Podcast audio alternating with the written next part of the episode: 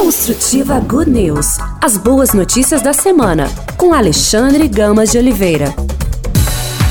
E estamos começando mais uma edição do Construtiva Good News, o nosso conteúdo de bons assuntos, coisas boas, né? Somente aquilo que faz bem nós levamos para você aqui pelo Construtiva Good News, que é gerado pela Rádio Construtiva, fica disponível nos podcasts, nas principais plataformas de podcasts da Rádio Construtiva e também você ouve pelas rádios parceiras.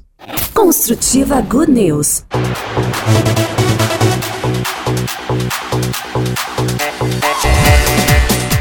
Vamos começar falando sobre sustentabilidade, como reduzir o desperdício de alimentos na nossa própria casa. O texto é de Rui Marshall.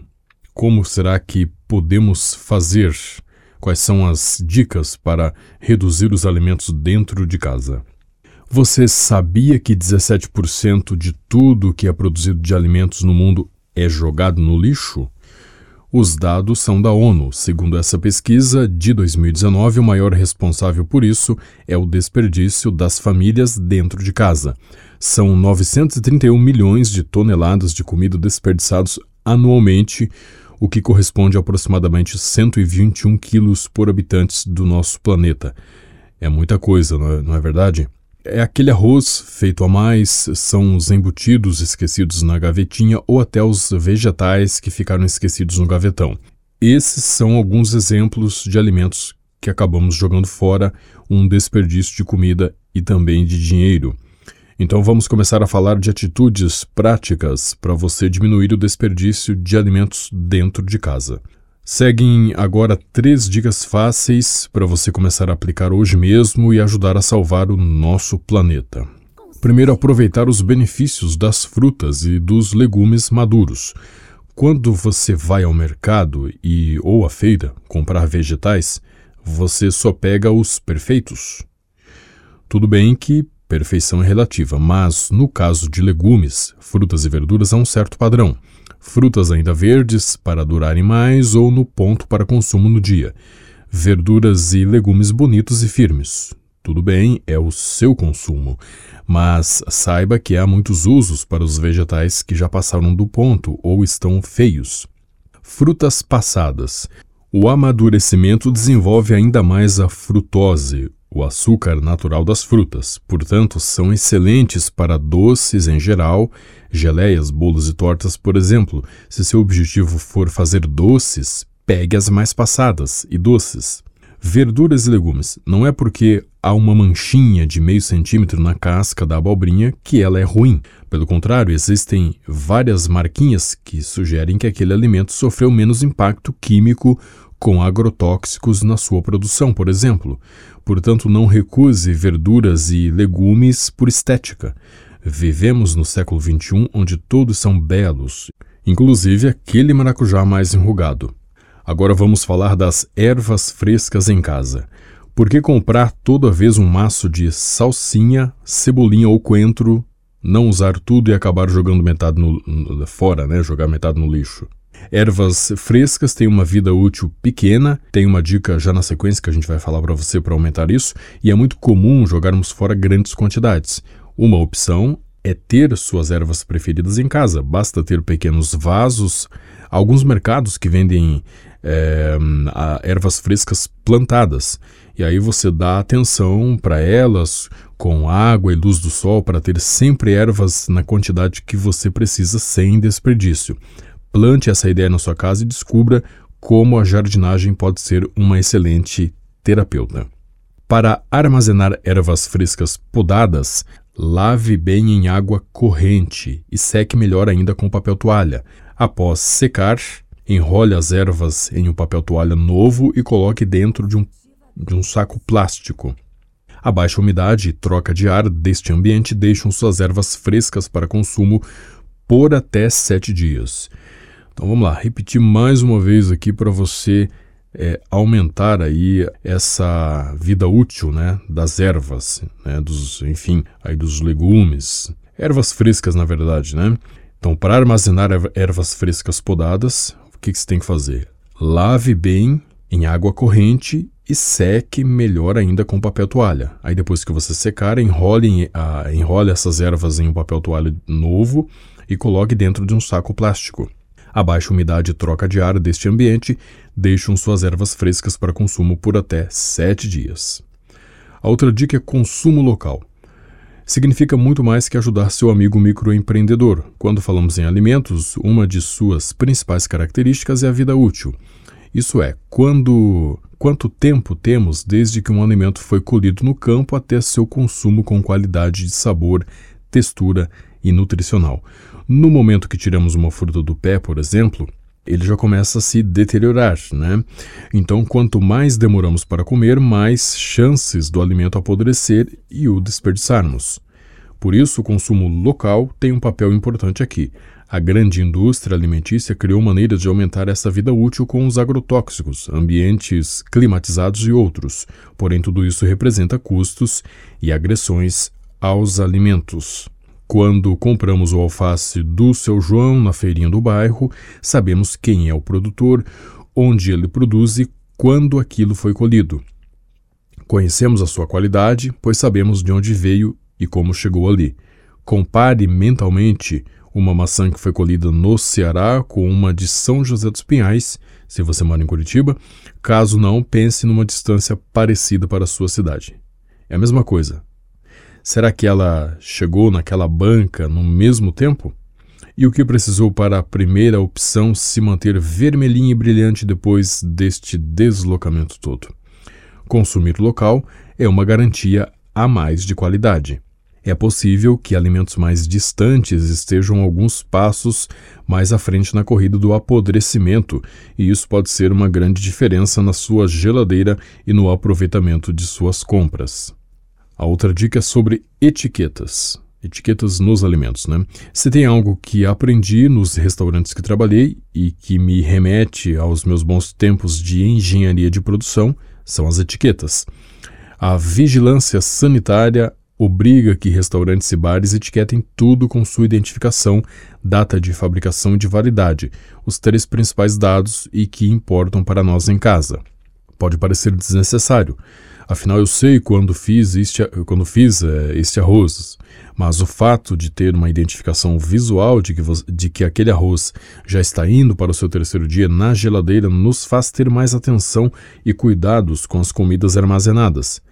Acredite, não há nada mais efetivo para nossa consciência do que uma data de validade bem escrita na tampa do seu Tupperware.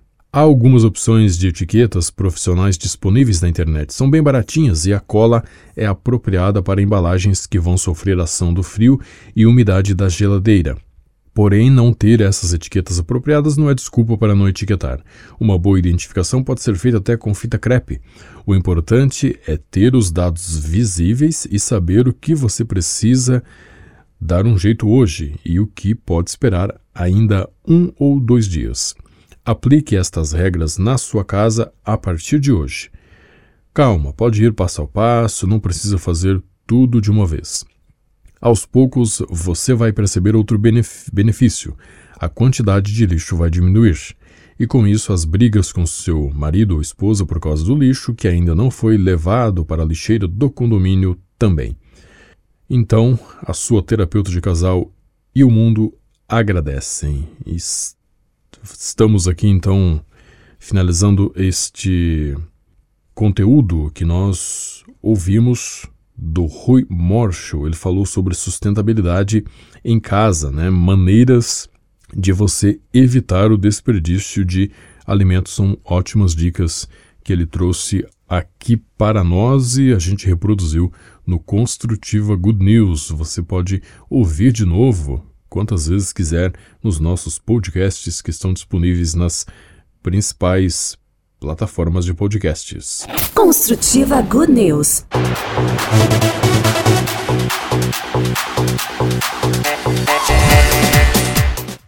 E agora, direto da Aleteia com Julia Borges, ela vai falar sobre o que fazer para aliviar a angústia. O que será que podemos fazer para os momentos em que estamos angustiados. Então a gente vai acompanhar o texto da Julia Borges. Segundo especialistas, é a partir dos 12 anos que começamos a sentir a angústia propriamente dita. É nesta idade que a criança vai se deparar com emoções até então desconhecidas. Raiva, chateação, furor, zanga, ira são reações que bem antes já irão se tornar manifestas na vida do indivíduo, uma vez que são reações a tudo o que contraria a própria vontade. Mas a angústia aparenta traçar um caminho um tanto diferente, mais complexo, intimista e envolto a algumas lacunas a serem preenchidas. Humanos como somos, complexos como somos, a máquina mais potente de análise e pesquisa ainda está longe de ser totalmente desvendada. Mas é a natureza analítica que faz o homem buscar os porquês, tanto do enigmático mundo exterior como as tentativas cosmogônicas de entendimento do universo, como do profundo e obscuro intrínseco humano. E pensar nesse tal, nessa tal busca pressupõe que ainda não houve o encontro e as respostas, já que as soluções parecem ser um conjunto infinito de hipóteses das mais diversas possíveis. É incontestável que a ânsia pelo saber moveu e move o ser humano às conquistas até antes inimagináveis, da descoberta do fogo à evidenciação do buraco negro, do lombo dos animais à roda, das conquistas marítimas ao espaço. A razão levou à constatação da, gran da grandeza do mundo, mas também nos incitou a refletir acerca do nosso elevado grau de conhecimento externo e, íntimo entendimento interno. Ou melhor, ínfimo entendimento interno. Matéria cara às ciências da religião, a tratativa que percorre até mesmo o pensamento de Pascal ao analisar a incessante inquietação do ser, infinito, do ser finito em constante procura pelo infinito, vai recair ao trágico existencial, ao sofrimento humano que provoca a sua própria transcendência, uma elevada carga filosofal com embasamentos de teóricos clássicos e contemporâneos é possível de ser encontrada mas como, em meio a tantas teorias e divagações, descobrir-se como indivíduos? A angústia é um termo que possui certa ambiguidade em sua definição e também em seu conceito, já expressa nela própria grande dificuldade em se achar respostas precisas e certeiras. É ao mesmo tempo um sentimento diante da existência como limite e também como motor que impele o ser humano. É interessante a frase de Kierkegaard em sua obra temor e tremor, porque amar a Deus sem fé é refletir sobre si mesmo, mas amar a Deus com fé é refletir-se no próprio Deus. Se a raiva, a fúria e a indignação são movidas por fatores extrínsecos, a angústia encontra sua natureza no próprio homem, na miséria que inúmeras vezes nos move a um afogamento interno, sem ânsia de partida para uma transcendência, mas ao contentamento ao modo inerte de viver, a inquietação, qualidade quase que nata de termos sido lançados ao mundo sem consulta prévia, desaba na realidade esmagadora de não conseguir se realizar no presente, passando, portanto, a ter o porvir como alvo de sonho, expectativa e eterna espera. A inquietação subitamente nos rebaixa ao grau da inércia, ao grau raso do cristão. A necessidade de explicação e resposta a tudo que nos cerca vem junto com a ânsia do ser humano pelo poder e, acima de tudo, pelo controle. Controle do tempo, espaço, controle do outro, de si, controle da vida e da morte. E tal conduta parece, ao menos a princípio, explicar a constante angústia que nos assombra. Entendemos errado a lição amar a Deus sobre todas as coisas, porque o maior dos mandamentos parece se esmorecer quando insistentemente nos proclamamos o Deus de nossas vidas, ao querer conforme a nossa vontade, a perdoar se nos perdoarem, a ter fé de acordo com o nosso interesse e disposição. Erramos feio ao amar de forma egoísta, ao amar como se o amado fosse imperecível, sem amá-lo em Deus, mas como se o outro fosse Deus, Erramos ao declarar que somos donos de si do mundo. Erramos ao rezar para que a nossa vontade seja feita. Erramos. Ao nascermos, somos convencidos de que este é o nosso lugar, a nossa morada final, e à medida que o tempo passa, nossas atitudes e pensamentos vão refletindo a maneira com, com a qual vivemos e o constante distanciamento com o verdadeiro laço divino. O mundo opera a tamanha força que é mais fácil simples, compreensível e eficaz não empregar nenhuma potência contrária. A angústia surge quando ocorre a percepção da existência dessas duas forças contrárias. E verifica-se aí o primeiro passo da verdadeira conversão, a reflexão e o entendimento da diferença imensurável entre o eu no mundo e o eu do mundo. O limbo agora refletido é caminho indispensável ao bom combate. Mas não tenhais medo. Deus, em sua enorme benevolência, deu-nos o hoje para que a construção que fora feita errada se refaça e seja agora feita tomando como solo fértil o seu infinito amor. O que fazer para aliviar a angústia? São dicas aqui da Rolha Borges. Segundo os especialistas, é a partir dos 12 anos que começamos a sentir a angústia propriamente dita. Então, acima de tudo, é preciso colocar Deus aí no controle, né? Com muita é, oração, muita fé em Deus, a gente vai se livrando aí das angústias do dia a dia da vida. Construtiva Good News.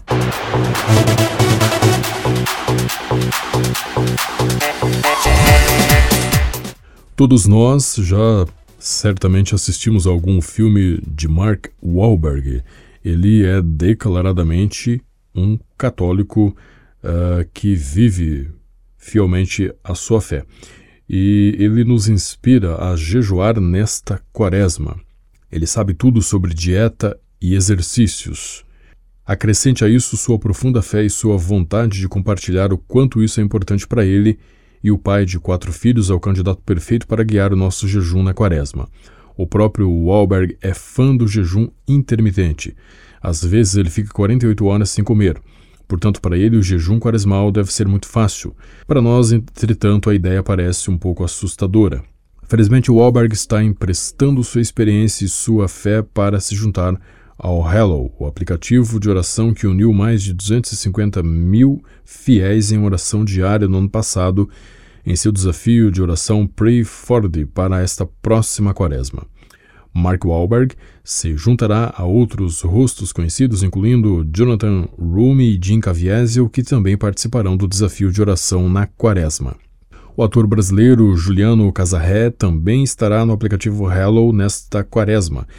Ele guiará orações, meditações e leituras sobre o livro Imitação de Cristo de Thomas de Kempis. Em sua conta no Instagram, o ator fez um convite aos seus seguidores. É maravilhoso ver como a tecnologia está nos permitindo ter o apoio e a orientação tão necessários para aproveitar ao máximo a quaresma. Também é inspirador quando as celebridades estão dispostas a compartilhar sua própria fé com todos nós. Esse é o texto aí de Serif Gardner que nós acompanhamos sobre celebridades, atores que nos inspiram a viver muito melhor aí a nossa quaresma, principalmente viver o jejum nesta quaresma. Construtiva Good News.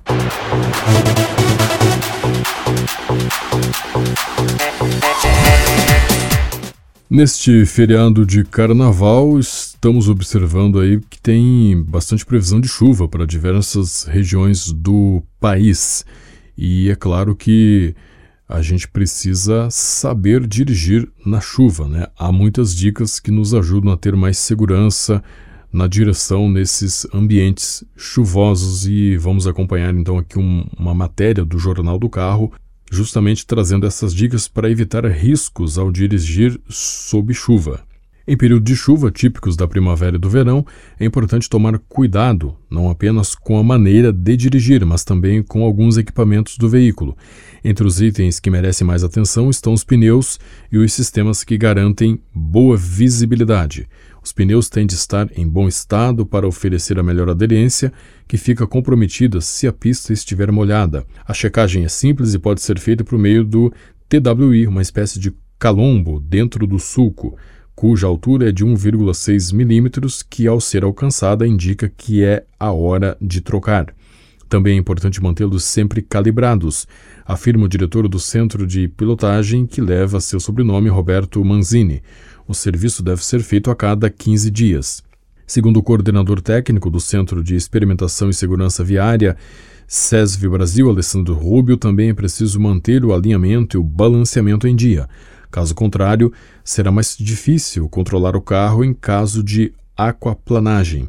Verifique os componentes do limpador de para-brisa. As palhetas são as que merecem maior atenção, pois ressecam com facilidade. Se isso acontecer, não cumprirão sua função adequadamente. Essas peças devem ser trocadas pelo menos uma vez por ano, mas isso pode variar conforme as condições de uso e o local onde o carro está. O sol, o sol provoca desgaste maior, explica Manzini. Outra boa dica é limpar as palhetas com um pano molhado e evitar produtos abrasivos. É importante manter o para-brisa limpo e o reservatório de água do sistema sempre cheio. Isso ajudará a limpar o vidro em caso de chuva fraca. Os faróis e lanternas também requerem atenção.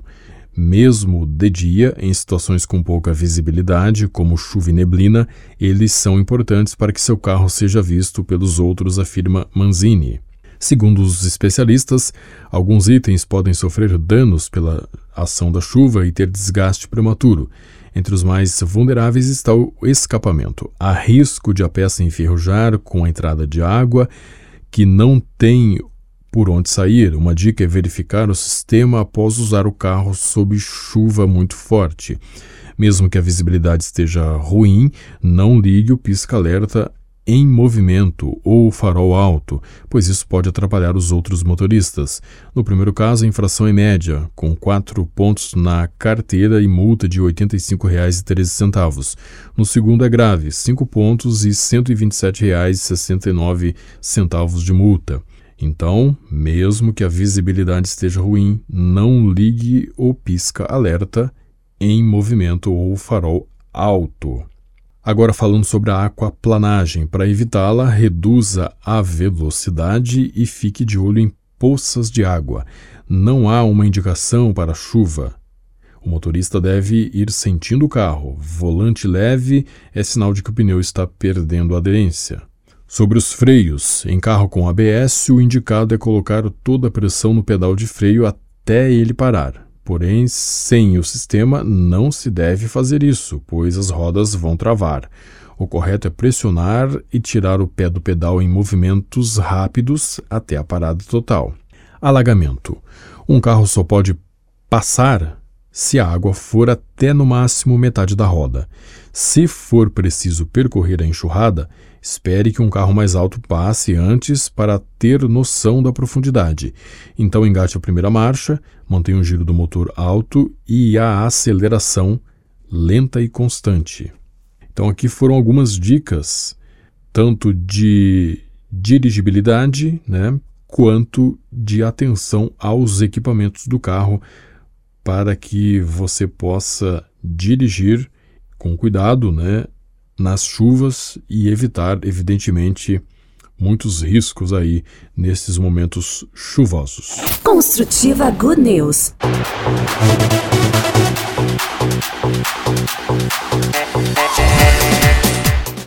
E voltando a falar sobre a quaresma, que inicia nesta próxima quarta-feira, Felipe Kozlowski traz um, uma reflexão para a gente aqui para escolhermos um hábito pecaminoso para abandonar nesta quaresma.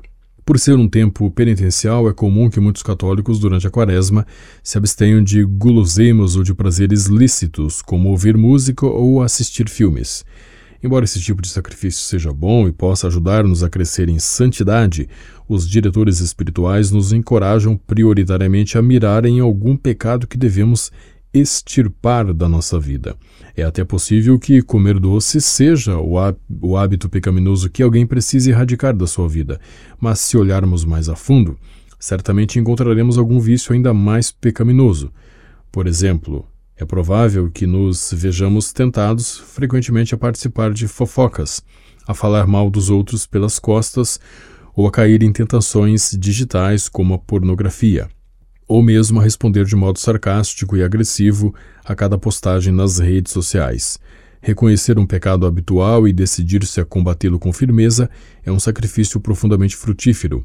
Há quem se diga decidido a eliminar de uma só vez todos os seus hábitos pecaminosos. Esse tipo de objetivo genérico e vastamente abrangente, porém, costuma ser irreal, e é frequente que a pessoa termine desistindo e retornando desanimada aos seus pecados habituais, achando que nunca poderá ser santa ou até cair no desespero. É claro que viver um estado de graça é o chamado fundamental que Deus faz a todo cristão. Logo, é claro que devemos renunciar a todo pecado. No entanto, também é um fato que, sendo humanos, precisamos progredir passo a passo, conscientes de que o processo de genuína conversão não é nada fácil. Assim, a nossa resposta ao chamado de Deus à santidade se torna mais praticável quando identificamos de modo honesto e humilde os nossos pecados de estimação, entre aspas, e focamos em combatê-los com disciplina, por amor a Deus, começando pelas nossas paixões dominantes. A Quaresma nos apresenta uma oportunidade perfeita para escolher um pecado específico e extirpá-lo com determinação. Então, aqui o texto do Felipe Kozlowski, dizendo aí para gente escolher um hábito pecaminoso para abandonar nesta quaresma, em vez de renunciar aos doces, ataque um pecado específico para erradicá-lo da sua vida. Construtiva Good News.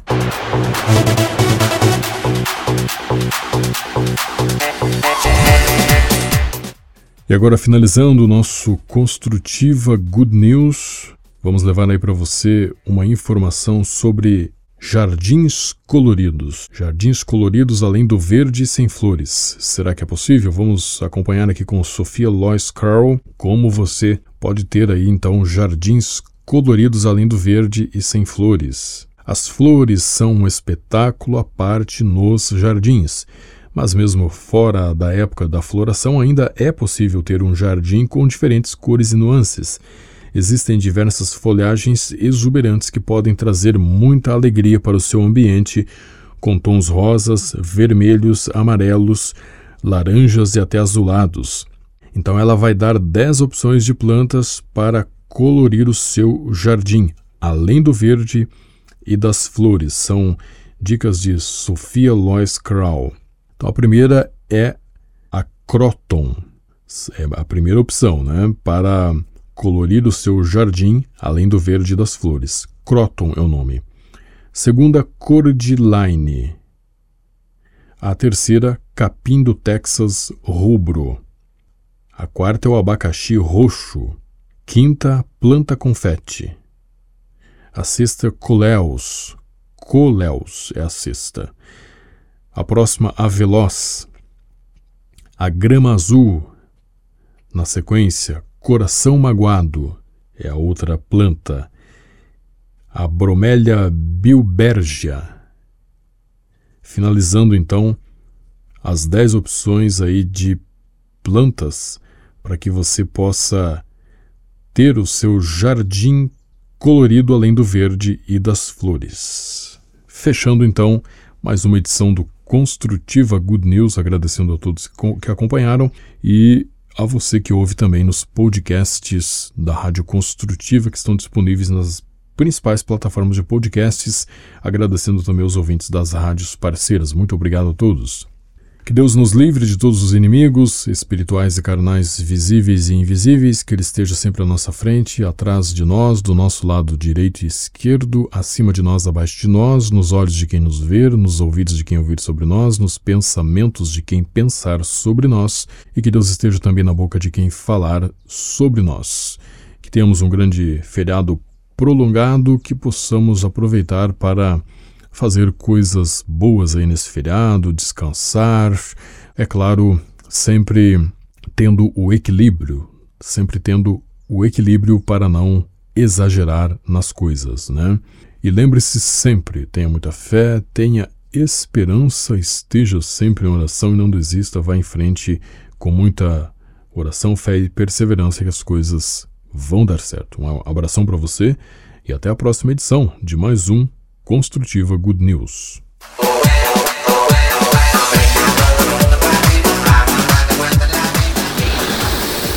Construtiva Good News. As boas notícias da semana, com Alexandre Gamas de Oliveira.